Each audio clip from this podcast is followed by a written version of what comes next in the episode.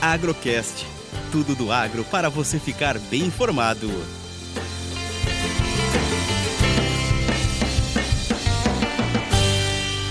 Mais uma análise café e dólar, direto da mesa de operações da Minas Sul.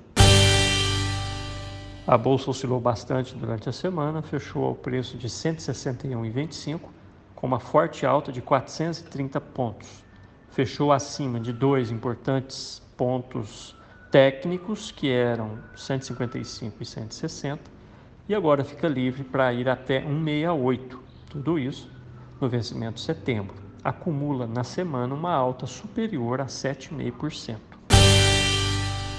O dólar também com grandes volatilidades, trabalha hoje cotado a 5,10, uma baixa de 0,60% e com tendência de descer para R$ 5,00 nos próximos dias uma melhora na rentabilidade dos títulos americanos contribuiu para a queda do dólar nesta sexta-feira. O mercado físico para café fino trabalhou entre 870 e 885 e para a safra 22 próximo a 930 reais.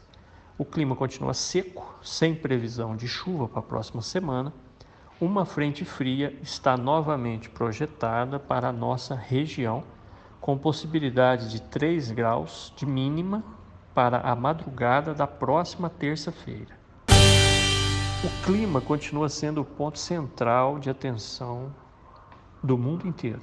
Nos Estados Unidos, uma onda recorde de calor e incêndios deixa o país inteiro em alerta.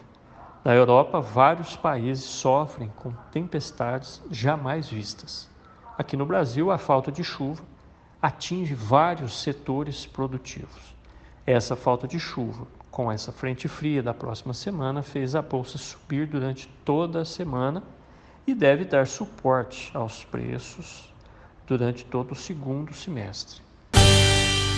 Eu sou Eberson Sastre e a todos um excelente final de semana. Agrocast commodities, economia, sustentabilidade e todos os assuntos relevantes do agro você encontra aqui.